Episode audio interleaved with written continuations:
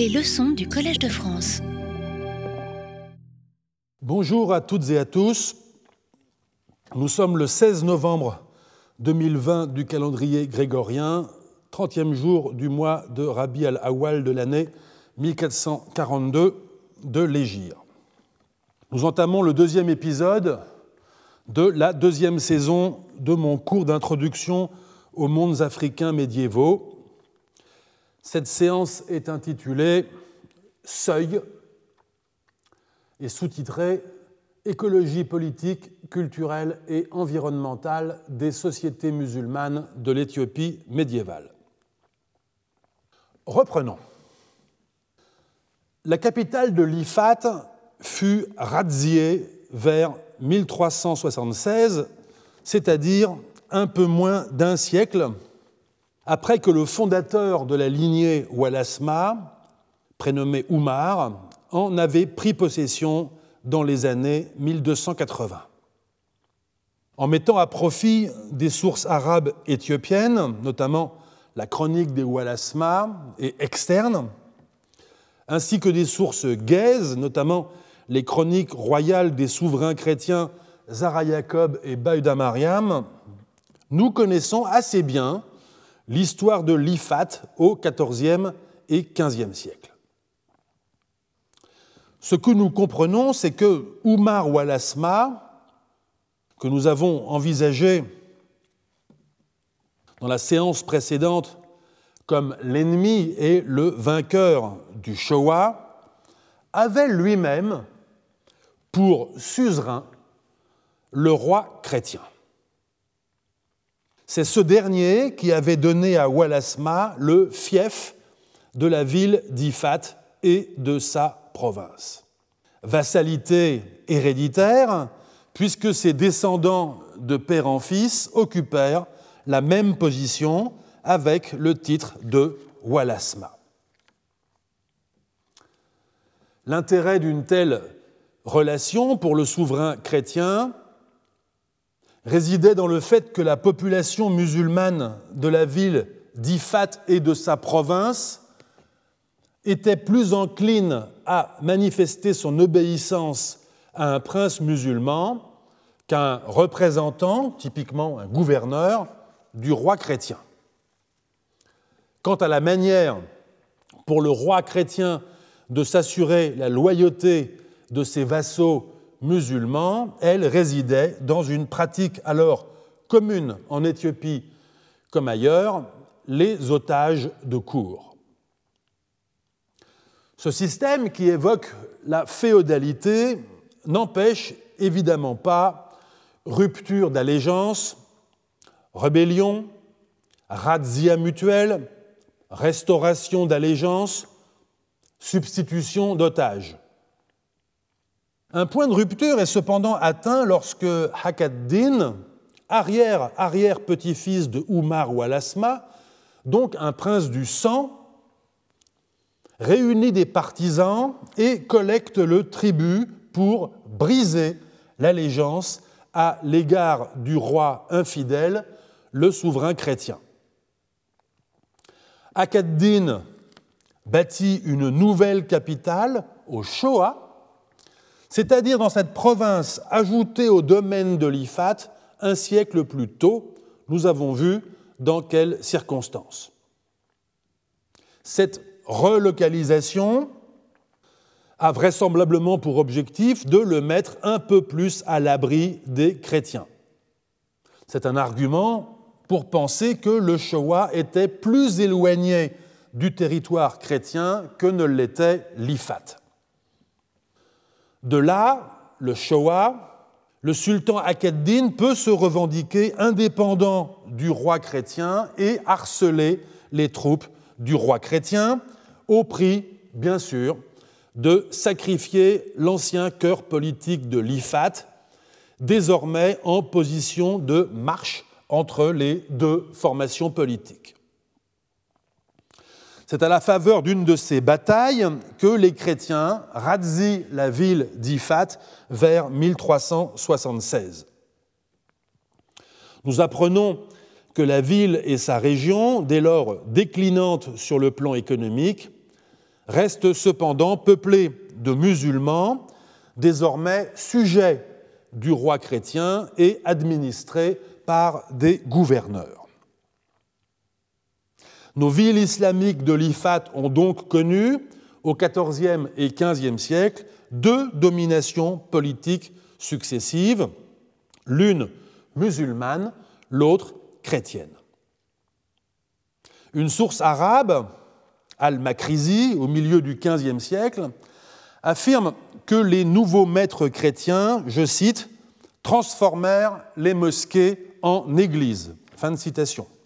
Exemple sans doute typique d'intentions inamicales prêtées à l'ennemi en des temps où les relations entre musulmans et chrétiens éthiopiens sont en passe de s'exprimer de plus en plus systématiquement sur le mode de l'opposition religieuse et de la guerre sainte.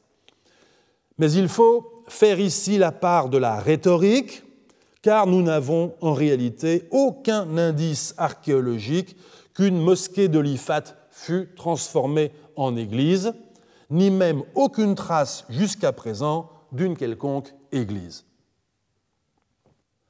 Akkad-Din et ses successeurs, tout au long du XVe siècle, reconstruisirent leur domaine, redéfinirent leur territoire et sans doute aussi réélaborèrent une idéologie politique qui leur permit de s'ériger en opposition et non plus dans une relation de vassalité à l'égard du royaume chrétien.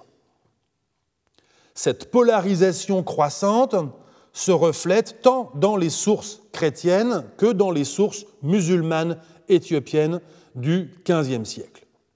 Elle culmine dans le second quart du XVIe siècle avec les guerres de conquête, de terre brûlée et de conversion forcée, successivement conduites par les forces musulmanes et chrétiennes, épisode si bien étudié par Amélie Chekroun dans sa thèse. Ce sont ces guerres qui, dans de très vastes parties de l'Éthiopie, provoquèrent des interruptions de mémoire, causées à la fois par un authentique traumatisme collectif et par un profond remaniement démographique. Mon propos n'est pas d'élaborer plus avant sur cette question que nous aborderons sans doute une prochaine année. Seulement de faire saillir cette situation de polarisation pour montrer qu'elle ne fut pas toujours telle. En effet, si les relations entre chrétiens et musulmans d'Éthiopie tendent progressivement à s'exprimer en termes d'opposition de blocs politiques et sociaux, en termes de blocs de légitimité se définissant elles-mêmes par la guerre menée à l'autre, et in fine en termes de guerre sainte ou de djihad, la situation qui prévaut avant le XIVe siècle paraît toute différente.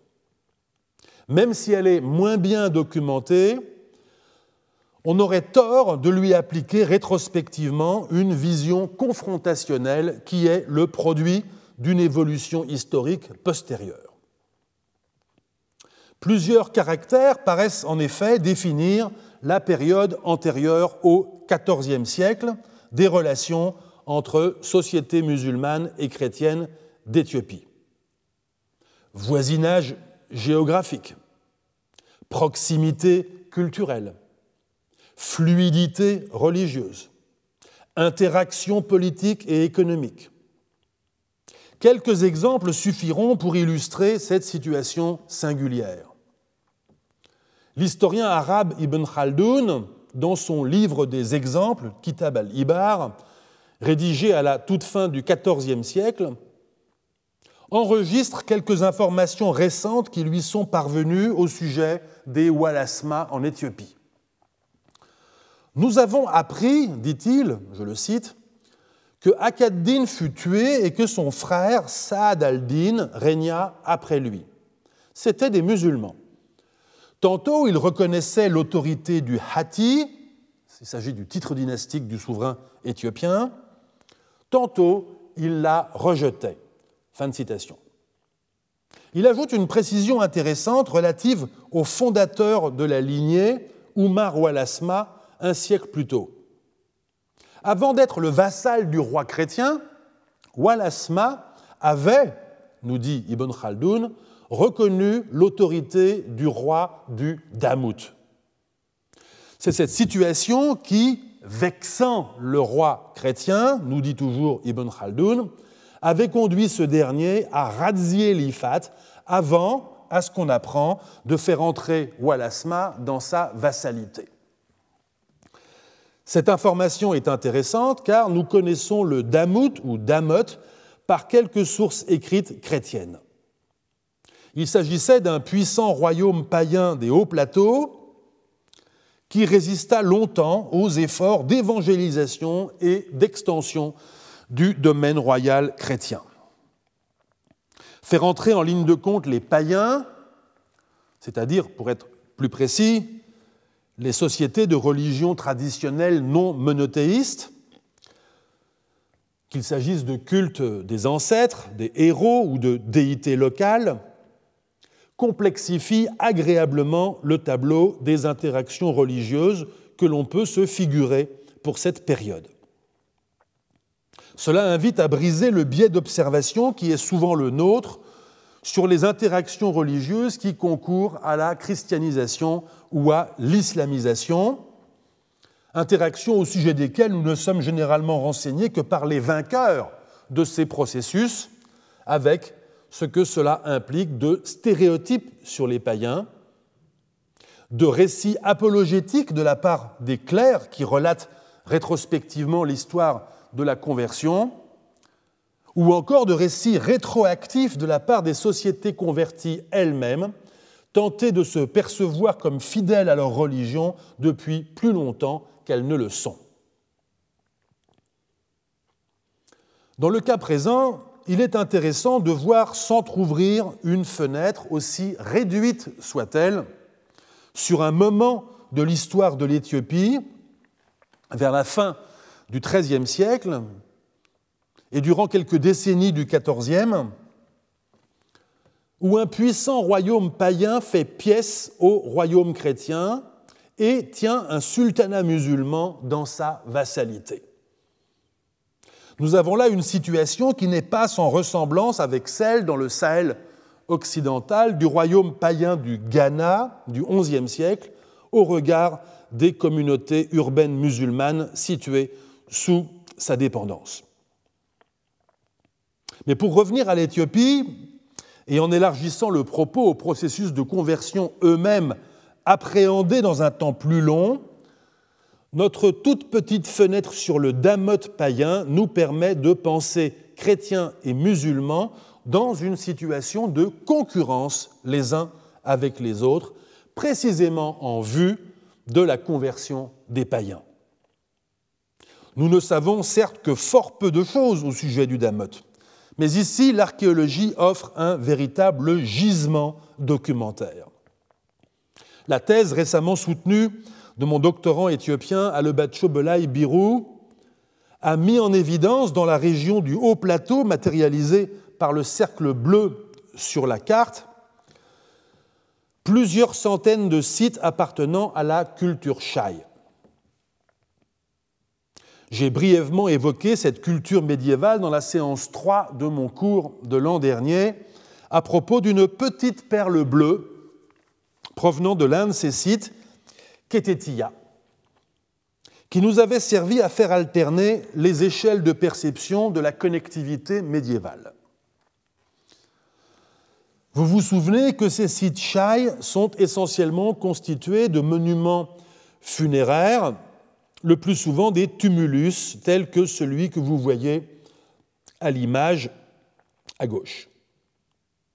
Ces monuments renferment des sépultures multiples dans lesquelles les défunts, en position secondaire, lorsque la fouille a pu permettre de le montrer, sont accompagnés de mobilier, armes et parures, autant de caractéristiques qui illustrent clairement que la société ne croyait pas au salut individuel de l'âme.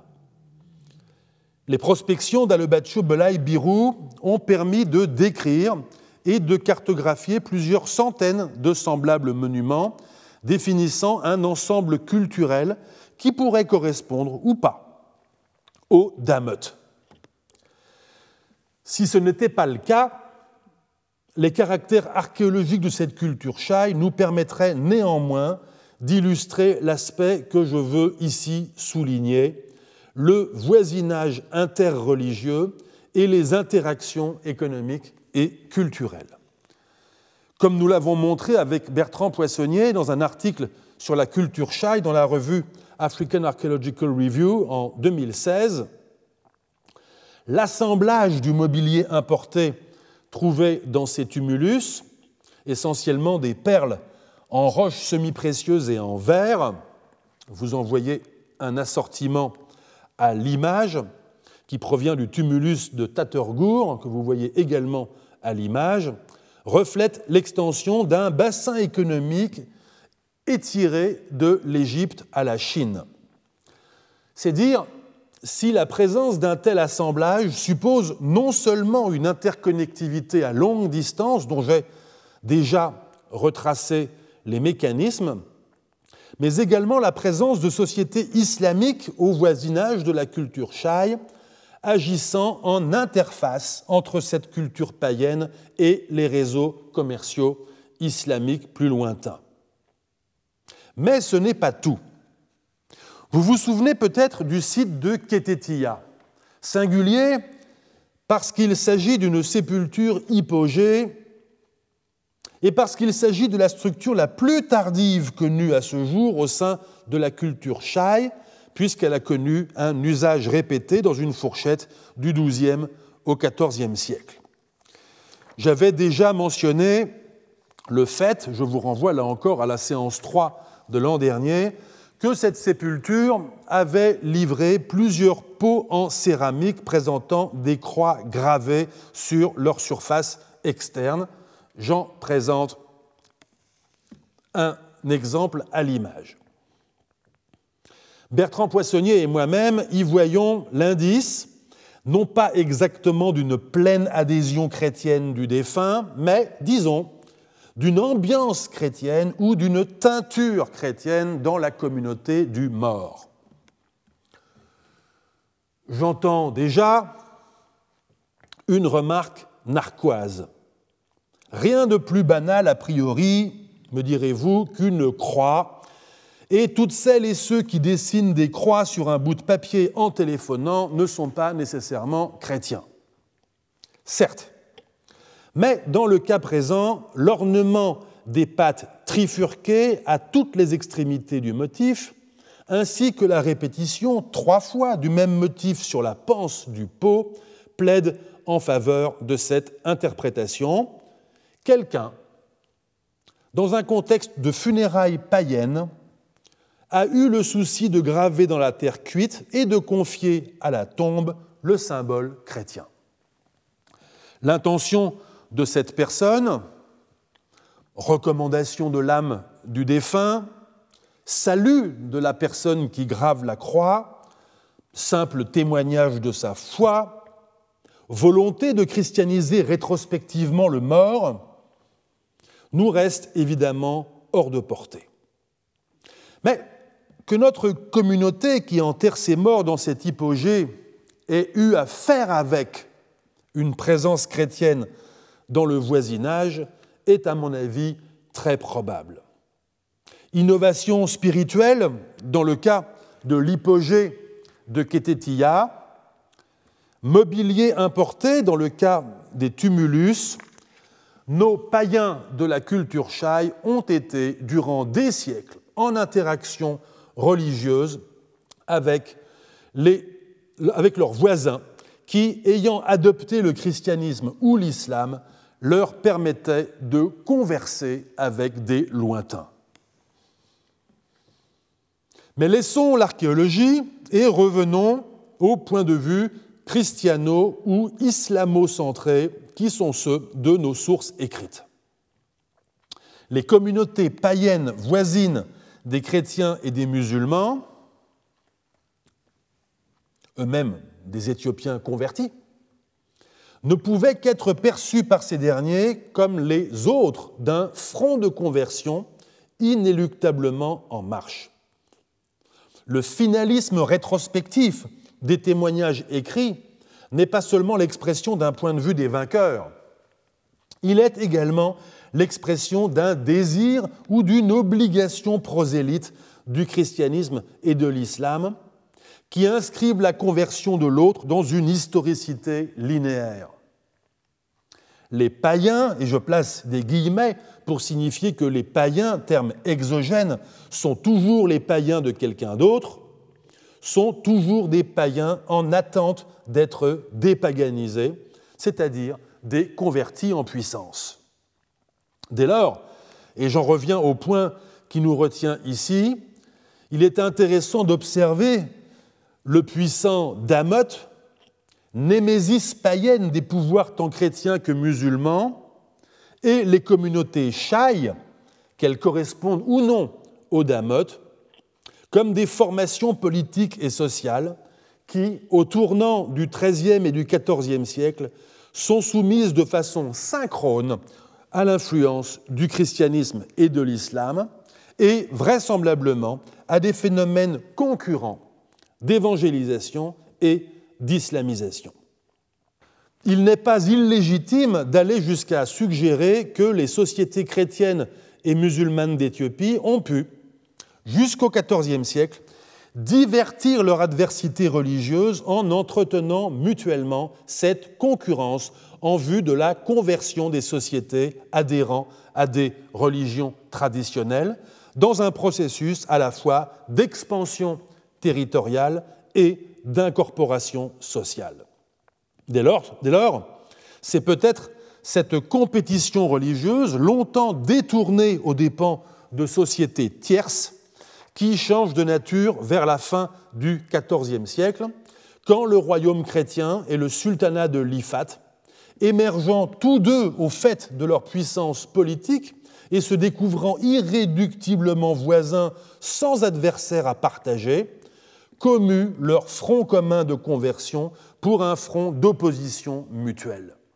Exit les païens, le paysage social, religieux et politique de l'Éthiopie se réorganise autour de l'impératif de la guerre aux infidèles, qui est bien sûr toujours l'autre.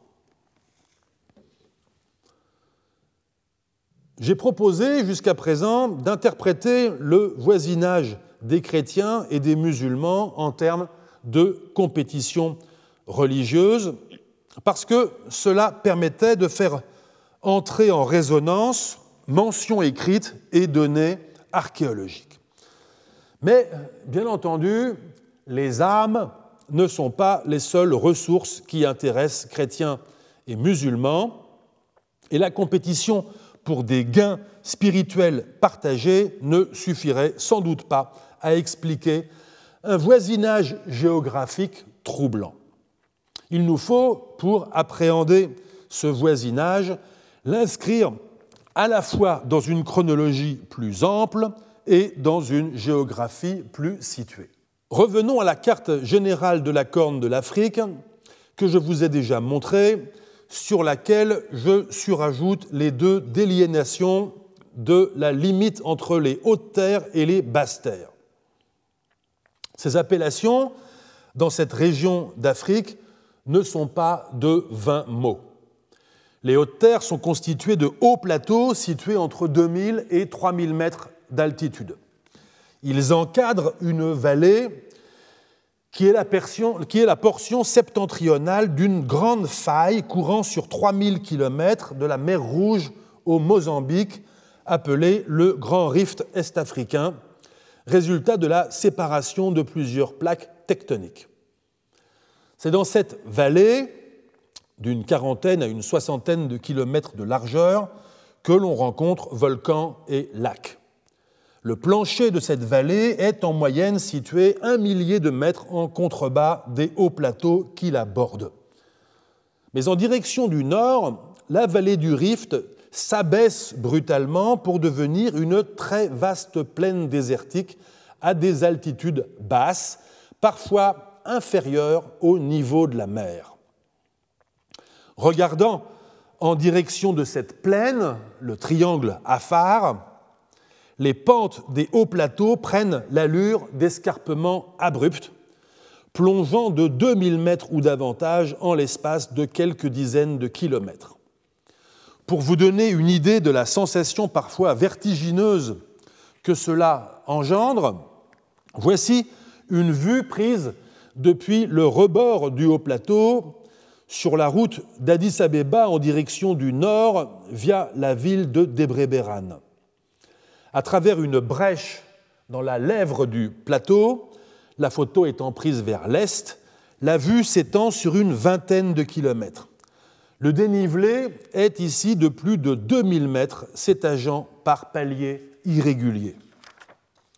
De tels accidents du relief à l'échelle de la corne de l'Afrique engendrent inévitablement des difficultés de communication entre les espaces, mais aussi des disparités très accusées entre les milieux, qu'il s'agisse non seulement de l'altitude, mais aussi du climat, du régime de précipitation, de la nature des sols ou encore des processus d'érosion.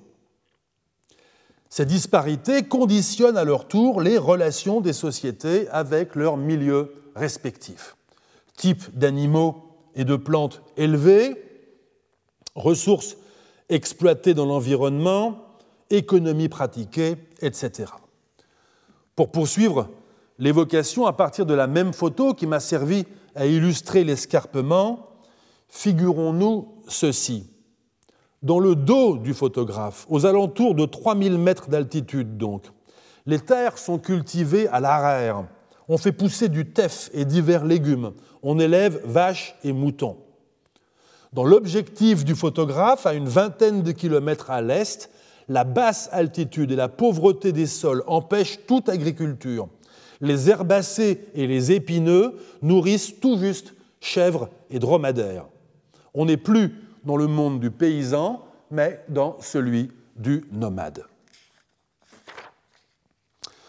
Vous l'avez déjà compris, le royaume chrétien d'Éthiopie est derrière nous, dans le dos du photographe. Sur les hautes terres, comme au ciel, le titre de l'ouvrage du géographe Alain Gascon exprime bien la dualité des sensations que procure ce monde élevé en altitude et qui confine aux cieux. C'est un monde rude, froid même quand le soleil brûle la peau, qui offre peu de rétribution terrestre mais en promet de céleste avec profusion. C'est un monde plein. Partout où porte le regard dans un paysage terrassé, on aperçoit un semis de villages et d'écarts entourés de jardins. Les champs sont remplis d'hommes qui fouettent les bœufs à grands cris. Les chemins parcourus de femmes courbées qui portent l'eau et le bois, d'enfants par myriades. Sur les collines sont plantées de modestes églises paroissiales plus haut dans les hauteurs, des monastères et des ermitages. Certains jours, hommes et femmes vont et reviennent du marché où ils ont vendu un modeste surplus de beurre et d'œufs, plus rarement des poules ou du bétail. On ne connaît pas de ville au Moyen Âge, hormis peut-être Axum dans le nord, capitale antique où s'est implanté le christianisme au IVe siècle, et hormis le camp royal, institution qu'a étudié De Resse Ayenacho. On lui connaît son organisation politique, militaire et curiale grâce aux sources écrites du XVe siècle. On reconstitue ses itinérances dont la logique est celle de la manifestation de l'autorité royale sur le territoire et de la levée de l'impôt. On en devine les infrastructures, fossés, levées de terre, palissades, poteaux de tente. On les a cherchés en plusieurs endroits nommés par les textes sans les avoir encore identifiés de façon convaincante, peut-être en les ayant vus mais pas reconnus, même à Debreberan, la ville actuelle issue du camp devenu immobile et pérenne du roi Zara Jacob au XVe siècle. Je matérialise sur la carte le royaume chrétien par un ovale jaune étiré nord-sud, tout à fait schématique, mais dont l'imprécision est pour l'instant suffisante. Il faudra pour se faire une représentation plus juste de la constitution du territoire chrétien à la faveur d'un processus conjoint d'expansion du domaine royal et de dissémination de communautés monastiques, se reporter aux travaux fondamentaux de Tadesse Tamrat, Church and State in Ethiopia, paru en 1972, et de Marie-Laure de Ra, Le domaine des rois éthiopiens, paru en 2003.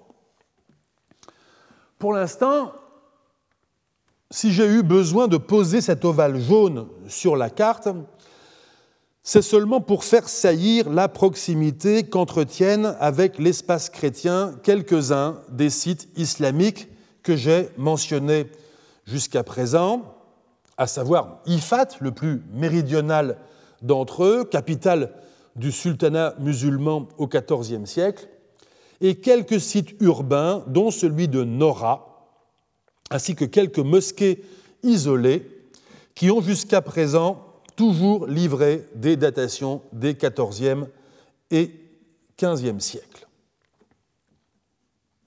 Or, ces sites sont précisément situés dans l'escarpement oriental du haut plateau central, plus ou moins à mi-hauteur de cet escarpement, aux alentours de 1200 à 1300 mètres d'altitude, et littéralement à 20 ou 30 km à pied du rebord du plateau, c'est-à-dire à guère plus d'une journée de marche. Comment comprendre cette, cette proximité géographique, mais plus encore cette situation topographique singulière? Il faut pour cela se figurer qu'elle correspond à un véritable paradigme géographique.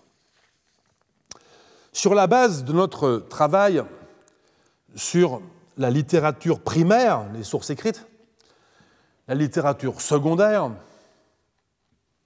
les comptes rendus archéologiques antérieurs et nos propres prospections, travail dont j'ai donné dans la précédente séance un aperçu de son caractère d'enquête, Bertrand Hirsch et moi-même avons, il y a une douzaine d'années, dressé un inventaire et une restitution cartographique des indices matériels de l'islam médiéval dans la corne de l'Afrique.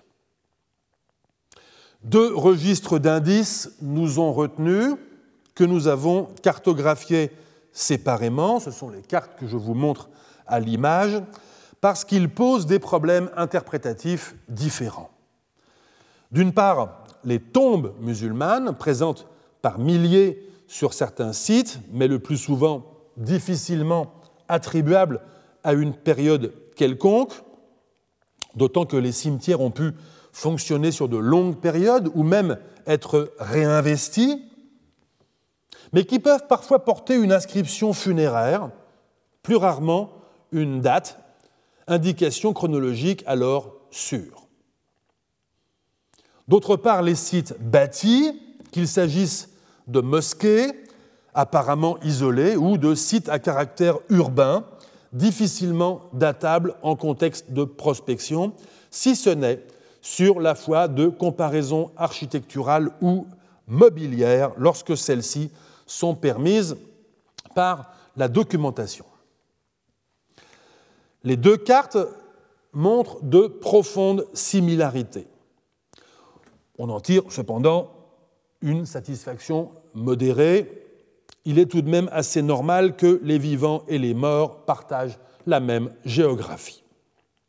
Mais notons ici la distribution spatiale remarquable de ces indices matériels, toujours situés le long des deux escarpements du rift, d'une part le long de l'escarpement nord-sud du plateau érythréo-éthiopien, de l'autre l'escarpement est-ouest du plateau oriental, également appelé Tchercher.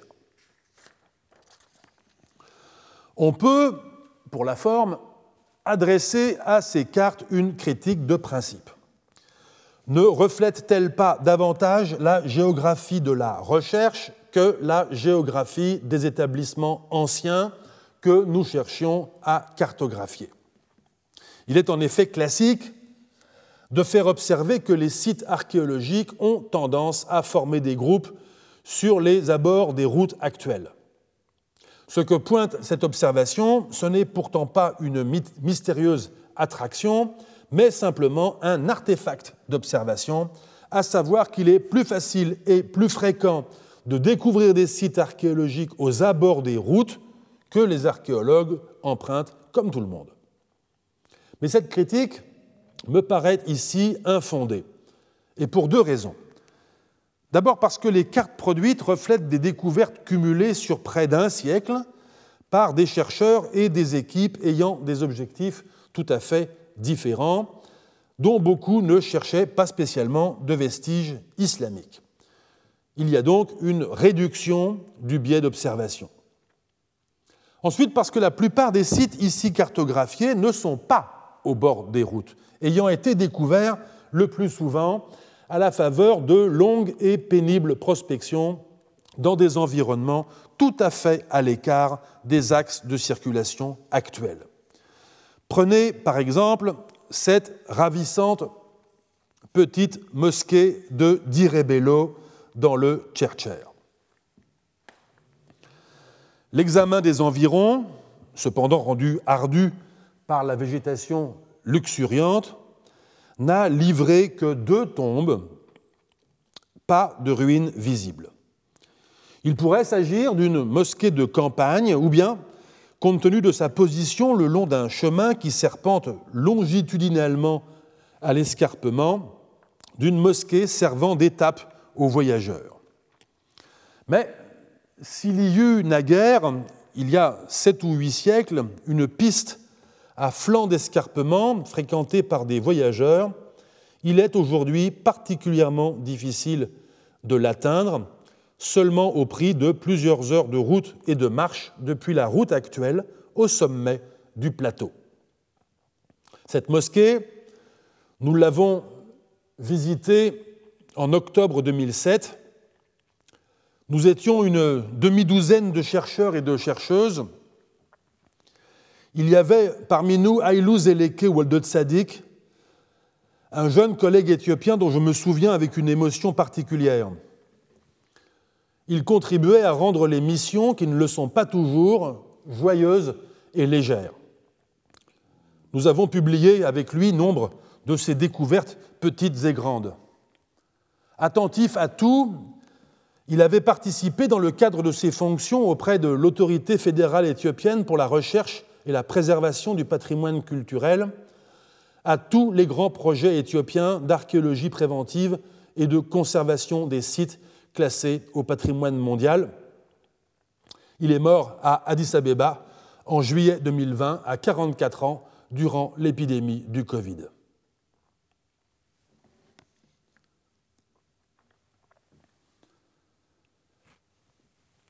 À l'instar de Direbello, tous les sites islamiques connus et attribuables à la période médiévale bénéficient donc d'une position topographique similaire, à peu près à mi-hauteur de l'escarpement des hauts plateaux central et oriental d'Éthiopie.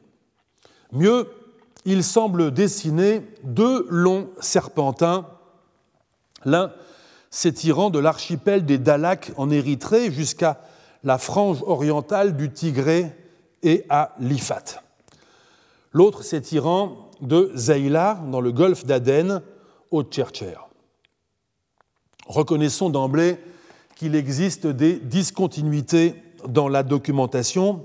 Ces serpentins sont en réalité tronqués. C'est surtout visible pour le serpentin occidental nord-sud, qui souffre d'un manque de données en Érythrée et dans la région frontalière érythréo-éthiopienne, ainsi que dans une portion de l'escarpement correspondant à la frange orientale de la province du Wollo, deux régions marquées par des points d'interrogation sur la carte.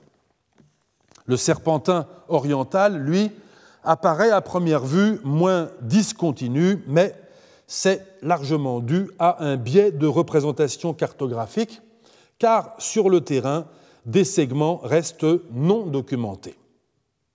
Mais disons qu'il s'agit là d'un jalon de la recherche qui devra être complété à l'avenir, l'analyse spatiale devant elle aussi être reprise de façon beaucoup plus euh, précise et systématique.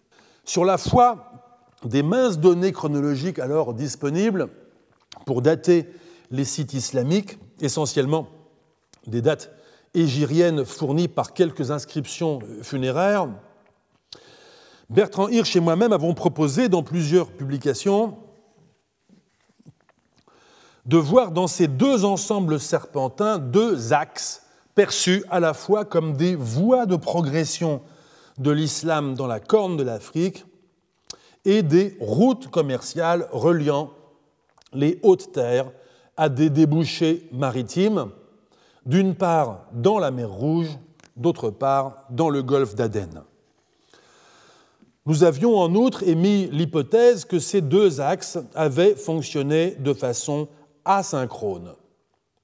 Le premier, l'axe nord-sud, serait entré en fonction assez tôt, dès l'essor de l'islam, et se serait étiré vers le sud en suivant un rythme restant à déterminer précisément, mais dont les jalons étaient, d'une part, les stèles funéraires du Tigré oriental, étudiées par plusieurs chercheurs et chercheuses, dont Madeleine Schneider, et qui avait livré des dates du début du XIe au milieu du XIIe siècle. D'autre part, les sites urbains de l'Ifat, datés ou attribués au XIVe et XVe siècle. Le second, l'axe Est-Ouest, serait entré en fonction plusieurs siècles plus tard. Nous l'estimions actif au XIIIe siècle sur la base de notre relecture des sources arabes et de nos sondages à Zeila, sans exclure un essor légèrement plus précoce. Ce modèle est encore valide aujourd'hui. Les recherches qui ont pris place depuis lors ont en effet renforcé la cohésion de la distribution spatiale des deux axes, à l'instar de la carte archéologique réalisée par l'archéologue somalilandaise Sadamir ou des prospections et des fouilles réalisées par les Espagnols Alfredo González Ruibal et Georges de Torres, également au Somaliland. Mieux, le modèle s'est révélé prédictif sur le terrain. Dans le Tigré oriental, les travaux conduits sous la direction de Julien Loiseau, d'Aix-Marseille Université, ont permis la découverte de plusieurs dizaines de stèles funéraires arabes qui confirme, en la rehaussant même un peu aux alentours du troisième tiers du Xe siècle, la présence musulmane dans cette région. J'ajoute une information qui me vient aujourd'hui même d'une conversation téléphonique avec Julien Loiseau, une, une inscription découverte tout dernièrement euh, euh, rabaisse également la fourchette au milieu du XIVe siècle. On, aurait donc, on a donc une fourchette aujourd'hui plus large de la, du dernier tiers du Xe au milieu du XIVe siècle que ce qu'elle était il y a une quinzaine d'années lorsque Bertrand Hirsch et moi-même avons travaillé sur le sujet. Mais si les témoins funéraires se multiplient, laissant deviner l'existence d'une ou plusieurs communautés musulmanes solidement implantées dans cette région de l'Est du euh, Tigré, les témoins de l'habitat, peut-être même des établissements urbains, nous manquent encore. J'en profite pour dire que vous avez à l'image les liens euh, pour trouver le, euh, pour trouver le blog et les euh, euh, publications récentes du programme ERC dirigé par Julien Loiseau. Seule légère correction à apporter à notre modèle de deux axes asynchrones, euh, correction à faire grâce aux recherches du Britannique Timothy, Timothy sur le site de Arla, dont j'ai parlé la semaine dernière dans le Chair Là, les fouilles, dont les principales publications sont imminentes, ont mis au jour une ville dont l'horizon islamique remonte au XIIe siècle. Celles et ceux qui le souhaitent peuvent là aussi également se référer à l'adresse du blog que je fais figurer à l'image. Quels processus sociaux recouvrent ce déploiement de l'islam dans la corne de l'Afrique au cours des siècles? Je ne pose cette question que pour y répondre très cursivement. Les données épigraphiques les plus anciennes aujourd'hui disponibles montrent indiscutablement la présence dans le Tigré oriental d'individus d'origine étrangère à l'Éthiopie, c'est-à-dire en somme originaires d'autres régions du monde islamique, à en juger par leur onomastique ou les généalogies qu'ils affichent. Ces mêmes données suggèrent également pour certains individus une ascendance locale, en somme, un processus très commun d'assimilation dans le milieu culturel, tandis que l'adhésion religieuse gagne, des adeptes par enracinement familial ou par conversion de proche en proche. Encore faut-il prendre garde de ne pas trop exagérer la composante étrangère qui se fait jour dans les données épigraphiques des XIIe et XIIIe siècles. Elle peut fort bien, en effet, résulter d'un grossissement artificiel dû à un biais de la documentation. Au regard des morts qui n'ont pas laissé de traces de leur généalogie, ceux et celles qui ont bénéficié d'inscriptions funéraires étaient, à l'évidence, celles et ceux qui disposaient du capital social, des relations avec le monde islamique et des savoir-faire cléricaux qui les rendaient les plus à même de revendiquer ou d'étayer une généalogie prestigieuse. Or, si nous nous tournons vers les données matérielles, l'aspect le plus frappant est le caractère puissamment endémique du mobilier ou de l'architecture des sites islamiques qui nous sont donnés à voir, en attendant bien sûr que nous découvrions les sites d'habitat des communautés antérieures.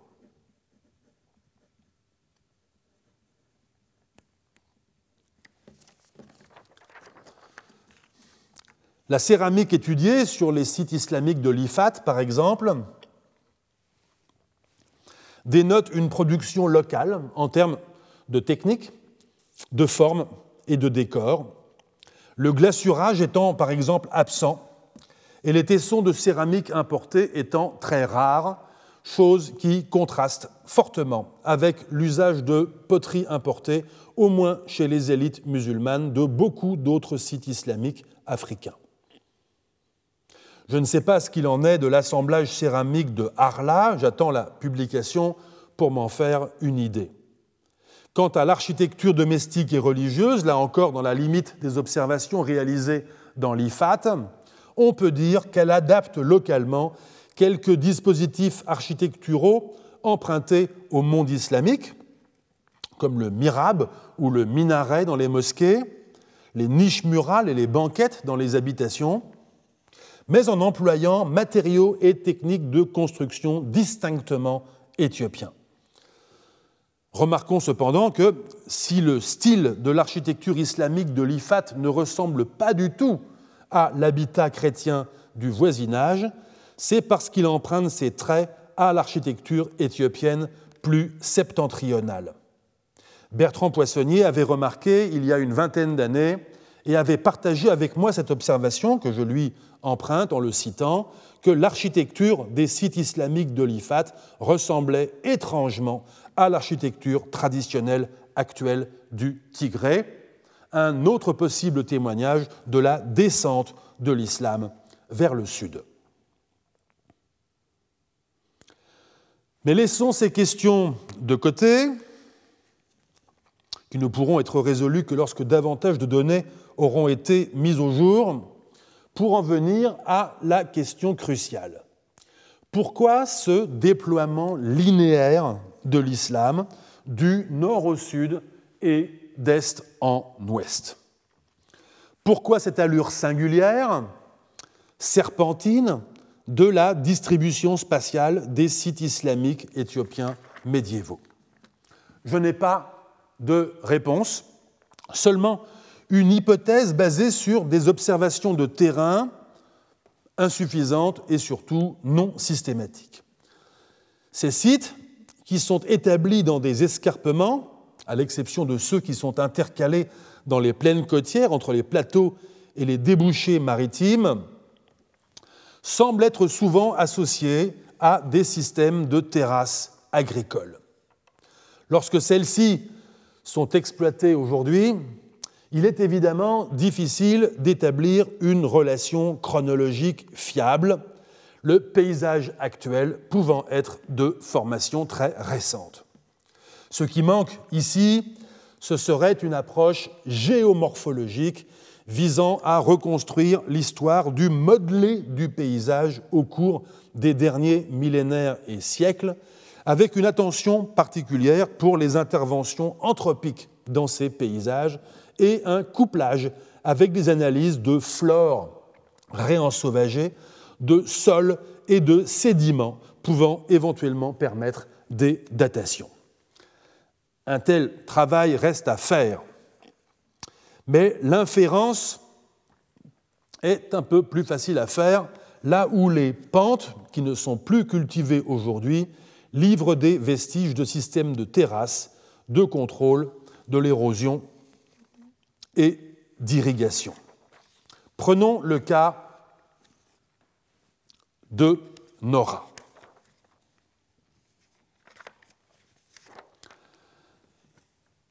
La cité islamique dont je vous ai déjà montré la mosquée en fin de fouille pour discuter l'attribution chronologique des trous de poteaux antérieurs au bâti. Voici une vue du site depuis une hauteur avoisinante. Celles et ceux qui ont l'habitude repèrent immédiatement la structure d'éperon de l'évidence sur laquelle est bâtie la ville, un éperon que je surligne, dont je surligne le contour d'un pointillé blanc pour vous le rendre plus apparent. De tous côtés, la ville, dont nous n'avons pas repéré d'enceinte, est protégée par les flancs pentus de l'éperon, excepté en deux points qui semblent avoir été ses accès. L'un d'eux, peut-être l'avez-vous aussi déjà remarqué, est barré par un mur. Rapprochons-nous donc. Nous voyons à présent mieux le mur au premier plan, puissante construction qui barre l'entrée du site depuis le nord. Vous apercevez à droite de l'image la mosquée que je vous ai déjà montrée, la mosquée principale de Nora, car il y en avait plusieurs autres, la plus grande des mosquées, celle qui servait à la prière publique du vendredi.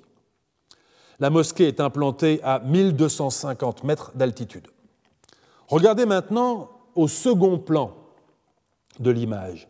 La photo étant prise face au sud-est, la plaine que vous apercevez est le désert Afar qui commence au pied de l'éperon de Nora, 400 mètres en contrebas, puis s'étire en pente douce sur environ 400 km jusqu'à la mer Rouge, Djibouti et le golfe d'Aden. Nora, et il en va de même des autres sites islamiques de l'Ifat, occupe donc une position géographique et topographique tout à fait singulière, dont je vous donne un aperçu différent à l'image, en figurant les sites islamiques de l'Ifat sous la forme de points bleus sur un bloc 3D et sur un profil altitudinal afin de vous permettre de vous représenter plus précisément de quoi nous parlons.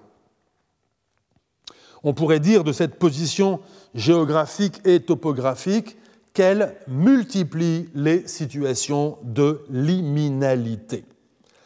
Liminalité physique, ni en haut ni en bas de l'escarpement, mais à mi-hauteur et en bordure du désert. Liminalité sociale, à portée de razzia du monde chrétien d'en haut, figurée en jaune à l'image, il faut, je le rappelle, une journée pour monter sur le plateau ou en descendre. Et à la porte du monde nomade d'en bas. Au-delà des apparences, cette position singulière ne correspond pas exactement à ce que l'on attendrait a priori d'une position économiquement et stratégiquement avantageuse. Au contraire même, la communauté de Nora nous donne plutôt l'impression d'avoir choisi de cumuler les handicaps. Pour en prendre la mesure au plan de l'environnement physique, rapprochons-nous encore. Voici le vestige d'une maison d'habitation de Nora au XIVe, XVe siècle. Il s'agit d'un vestige relativement bien conservé, les élévations de cette petite maison carrée pouvant s'élever jusqu'à 2 mètres de hauteur. Mais c'est la végétation que je vous demande d'observer. Une végétation spontanée, d'herbacées, sous un maigre couvert arboré et arbustif, essentiellement des épineux du type Federbia albida et Acacia sénégal. Le site n'est pas habité aujourd'hui, mais le bois est exploité comme bois de chauffe ou de construction, ou encore pour la fabrication d'outils par les communautés agricultrices qui résident à quelques kilomètres de là vers l'ouest, tandis que ces mêmes agriculteurs et les nomades afars se le disputent comme pâturage pour leurs chameaux et leurs chèvres, plus rarement les vaches, lorsque les herbacées ont fraîchement repoussé après les pluies. J'emprunte ces données à mon collègue Samir Elouamari, spécialiste en système agraire comparé à AgroParisTech, qui a réalisé l'étude agraire du site et des environs malheureusement pas encore publié en raison du retard pris par la publication de la monographie. C'est de ma faute, nous y travaillons. Si j'insiste sur l'environnement floristique du site, c'est pour bien montrer qu'il s'agit d'un milieu de savane qui a reconquis le site après son abandon il y a environ cinq siècles. En somme, Nora n'a dû son existence d'établissement urbain qu'à un investissement du milieu naturel que nous ne pouvons mesurer sur le site qu'en négatif à proportion de sa désanthropisation. Une façon de mieux nous rendre compte de l'investissement que représente l'installation d'une ville dans un tel paysage est de regarder justement le paysage.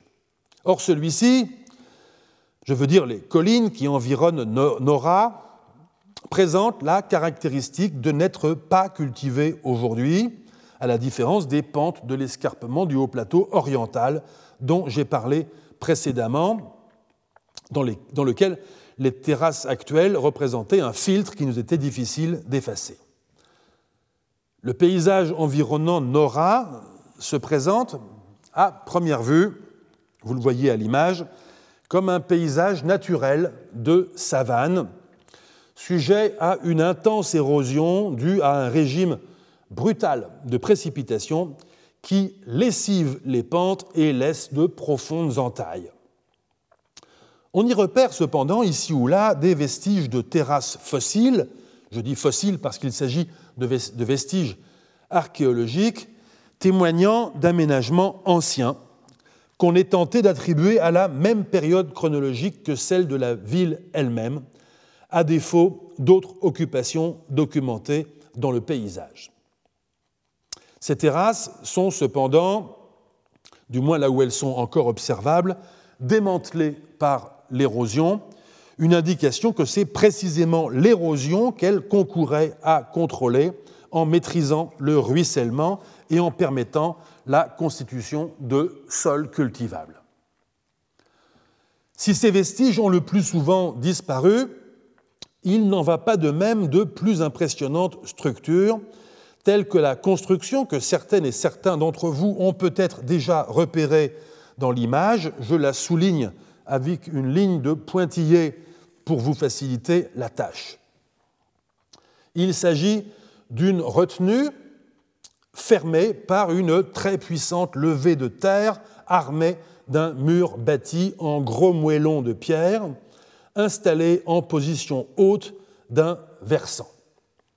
J'emprunte cette fois ces observations à mon collègue Laurent Bruxelles, chercheur à l'INRAP, qui a réalisé l'étude géomorphologique du paysage, pas non plus publiée, c'est encore de ma faute.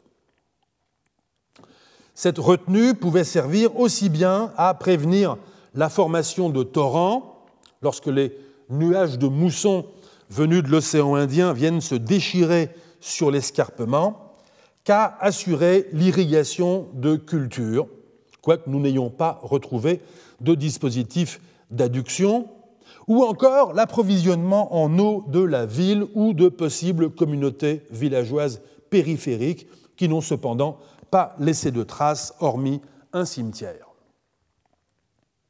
Car, avouons-le, on ne sait pas de quelle façon il faut se représenter la relation entre Nora et son environnement social. S'agit-il d'un établissement urbain dépendant de communautés villageoises alentour pour son approvisionnement et constituant le centre politique et religieux de cette société d'abord rurale? Ou bien s'agit-il d'une ville d'agriculteurs, ce que pourrait laisser penser le mobilier assez fruste retrouvé à la fouille Nous ne pouvons pas répondre à cette question. Quoi qu'il en soit, et aussi probants que soient les indices d'aménagement anthropique dans le paysage, ils illustrent une stratégie d'implantation de la part des communautés islamiques médiévales, mais ils ne répondent pas complètement à la question pourquoi. À nouveau, seule une étude en profondeur, qui n'a pas été réalisée jusqu'à présent, pourrait éclairer les raisons de cette installation urbaine sur des pentes escarpées, où une nature galopante a vite fait d'effacer les traces des efforts de maîtrise et d'exploitation du milieu, et à éclairer le système de contraintes et d'opportunités environnementales qui pourrait expliquer pourquoi les villes islamiques médiévales d'Éthiopie ne sont situées ni plus bas ni plus haut qu'une certaine fourchette d'altitude sur les pentes de ces escarpements. On ne voit pas bien encore le pourquoi, mais on en voit en tout cas les implications.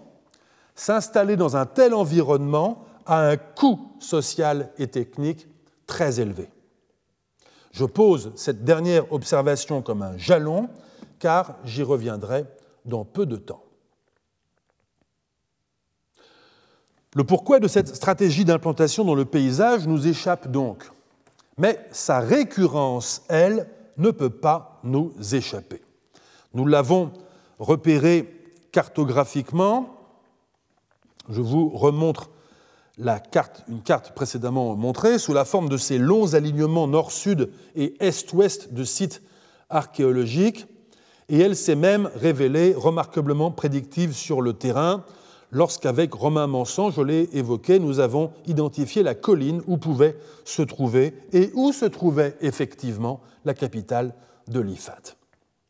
Cette récurrence a une application que j'ai déjà rappelée, la proximité des sites islamiques les plus occidentaux, celle de l'escarpement du haut plateau central, avec le monde chrétien. Mais il y a mieux c'est le parallélisme et le synchronisme de l'extension du christianisme et de l'islam, respectivement sur le haut plateau et en bordure du haut plateau. Les données disponibles pour la période haute du Xe au XIIIe siècle, que je schématise à l'image, nous montrent ainsi des sociétés chrétiennes et musulmanes, toutes deux en position très septentrionale.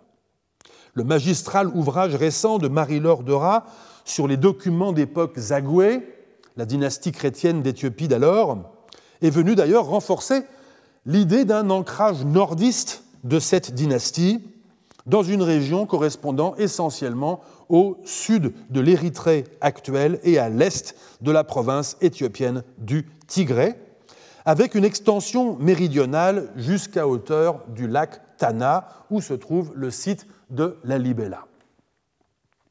Quoique très différente au XIVe et XVe siècle, La situation relative des sociétés chrétiennes et musulmanes illustre une progression remarquablement parallèle et synchrone en direction du sud, toujours sur le haut plateau pour ce qui est des chrétiens, toujours dans l'escarpement pour ce qui est des musulmans. C'est cette progression parallèle et synchrone, ce voisinage en quelque sorte continué, qui nous a amené, Bertrand Hirsch et moi-même, à proposer l'idée de ce que nous avons appelé une symbiose concurrentielle entre sociétés médiévales chrétiennes et musulmanes, les unes et les autres devant en somme avoir avantage à entretenir cette relation pour la voir ainsi se perpétuer durant au moins six siècles, pour s'en tenir à la période actuellement la mieux documentée. Une symbiose concurrentielle, économique et commerciale au bénéfice des ressources et au bénéfice de l'articulation des ressources et des routes. Engagé dans une expansion méridionale sur les hautes terres, le royaume chrétien se voyait maître de réserves considérables de ressources naturelles, agricoles, serviles, mais de plus en plus éloigné de son débouché maritime en mer Rouge. Les sociétés musulmanes, quant à elles, privées de l'accès aux hautes terres, s'étaient organisées en communautés urbaines jalonnant une voie de circulation le long de l'escarpement. Cette situation de spécialisation fonctionnelle obligeait sociétés chrétiennes et musulmanes à coopérer en vue de la circulation commerciale mutuellement bénéfique de ces ressources, sans pour autant renoncer à chercher à faire pencher la balance en leur faveur. C'est peut-être cette course au sud dont j'ai suggéré précédemment qu'elle puisse aussi être interprétée comme une course aux âmes, qui explique peut-être l'ouverture vers le XIIe siècle, selon la documentation archéologique actuellement disponible, d'une seconde voie le long de l'escarpement oriental. Là, les musulmans ne souffraient pas de la concurrence chrétienne et ont pu voir se développer plusieurs formations politiques islamiques dont Al-Oumari a rendu compte au début du XIVe siècle. L'allure générale de cet axe, étirée de Zayla jusqu'aux marches chrétiennes, laisse cependant penser que là aussi, cette route contrôlée par des musulmans voyait circuler des marchandises en provenance ou à destination des hautes terres chrétiennes. J'ai suggéré dans un chapitre du Rhinocéros d'or une semblable articulation, particulièrement odieuse dans sa destination et dans son fonctionnement hypocrite et mercantile, au sujet de la production de nuques abyssins destinés au marché islamique. Enfin, une autre dimension de la symbiose concurrentielle entre chrétiens et musulmans d'Éthiopie touche au système complexe d'interdépendance politique et de relations diplomatiques à une échelle d'analyse plus vaste, celle du monde islamique. L'Église chrétienne d'Éthiopie est en effet une église fille de l'Église copte d'Égypte, dont elle dépend pour la désignation de son chef, l'abouna ou métropolite, envoyé en Éthiopie par le patriarche chrétien du Caire. Les sultans d'Égypte ont parfois été tentés d'utiliser cette opportunité pour exercer une contrainte sur le souverain chrétien d'Éthiopie en vue d'obtenir de lui une attitude favorable à l'égard de ses vassaux ou sujets musulmans. Et inversement, les souverains chrétiens d'Éthiopie ont usé de leur voisinage avec des musulmans pour entretenir un rapport de force avec le pouvoir du Caire parfaitement conscient de cette situation de mutuelle dépendance entre l'Éthiopie chrétienne et l'Égypte islamique, les musulmans d'Éthiopie ont parfois cherché à jouer sur les deux ressorts. Il y a là une relation triangulaire tout à fait remarquable qui mériterait de longues analyses et développements historiques, mais que je suis contraint d'éluder ici pour me concentrer sur ce qui constitue le véritable horizon de mon propos depuis deux séances, horizon dont nous nous rapprochons.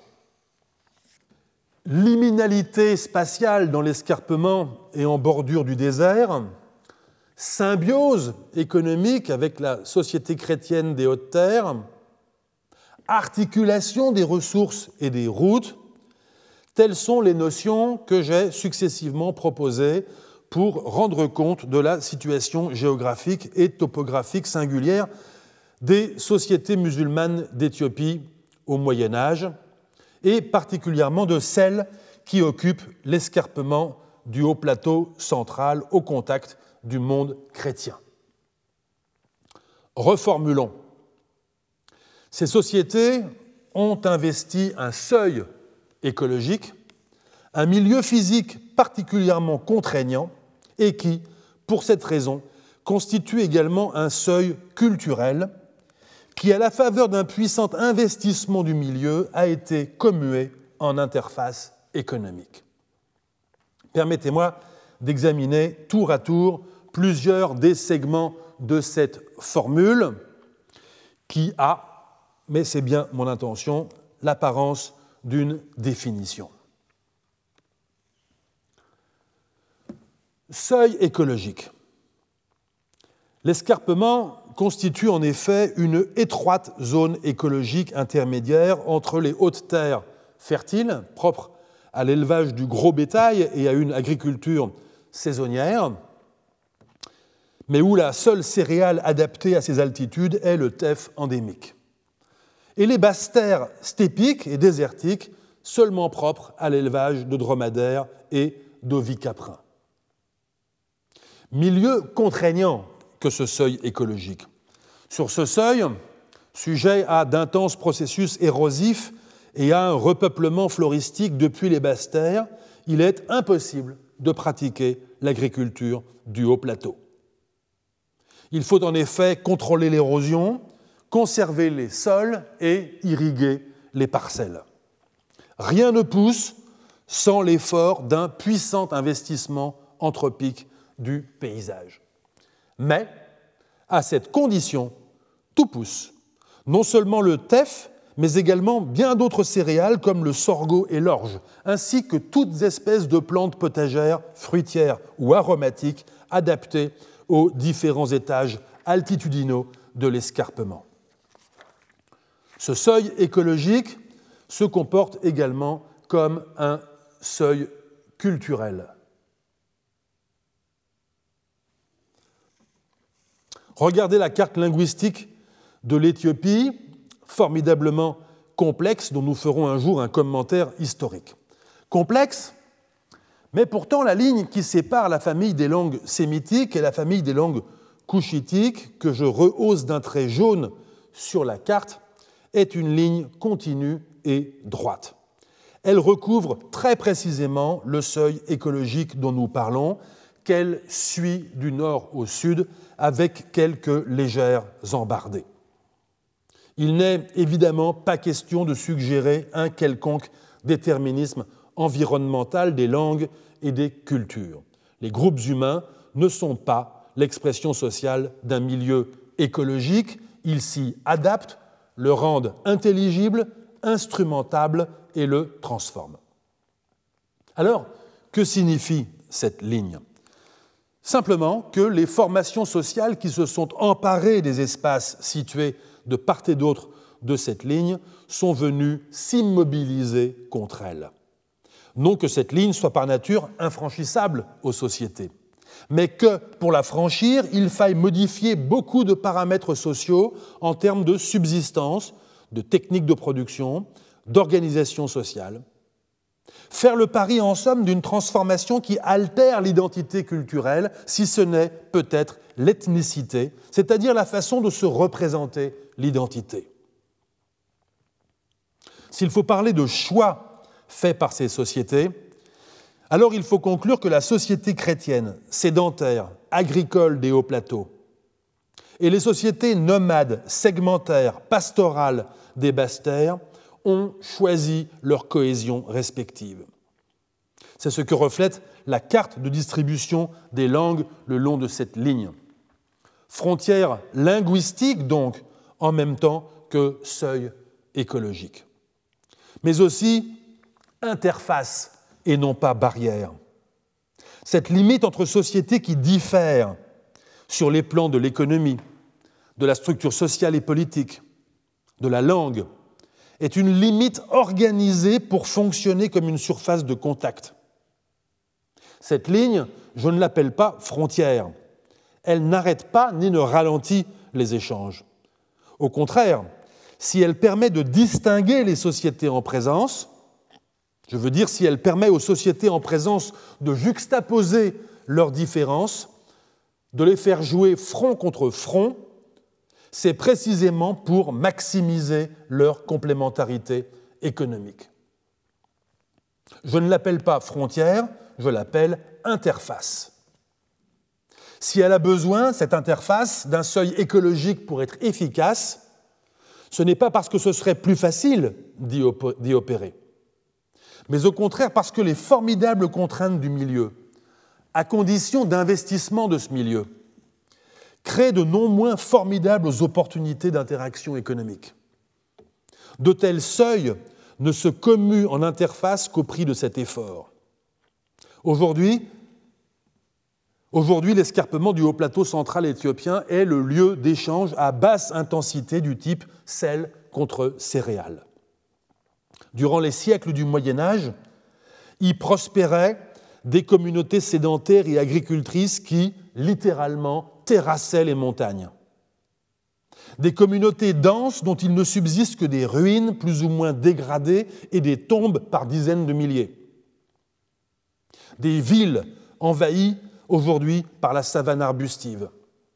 Des formations politiques comme le sultanat de l'Ifat, qui avait pris en charge la fonction d'interface entre deux mondes, à l'ouest, en haut, le domaine chrétien, à l'est, en bas, le domaine de l'essor d'un islam éthiopien, et plus loin, le bassin économique du monde islamique. Les formations politiques qui investissent ces seuils, appelons-les des États courtiers. Ils n'ont guère de ressources en propre. Ou plutôt, ils se sont faits pour spécialité d'exploiter une ressource, le courtage, c'est-à-dire la médiation entre des sociétés qui disposent de ressources monnayables. Ces États courtiers travaillent bien sûr pour eux-mêmes, le courtage rapporte. Mais je les vois surtout comme les opérateurs des interconnexions de l'écoumène médiévale, ceux qui en ont assumé les risques au prix de l'inconfort consubstantiel à leur position, de la lutte coûteuse contre le milieu, des guerres de voisinage permises ou même facilitées par leur entremise même, au prix également de déjouer les efforts des archéologues et historiens futurs pour retrouver leurs traces. Il me semble que ces phénomènes historiques, comme beaucoup d'autres, se pensent mieux depuis l'Afrique. Et c'est pourquoi nous consacrerons les prochaines séances à tester cette notion d'État courtier dans d'autres régions de l'Afrique médiévale. Je vous remercie. Retrouvez tous les contenus du Collège de France sur www.colège-2-france.fr.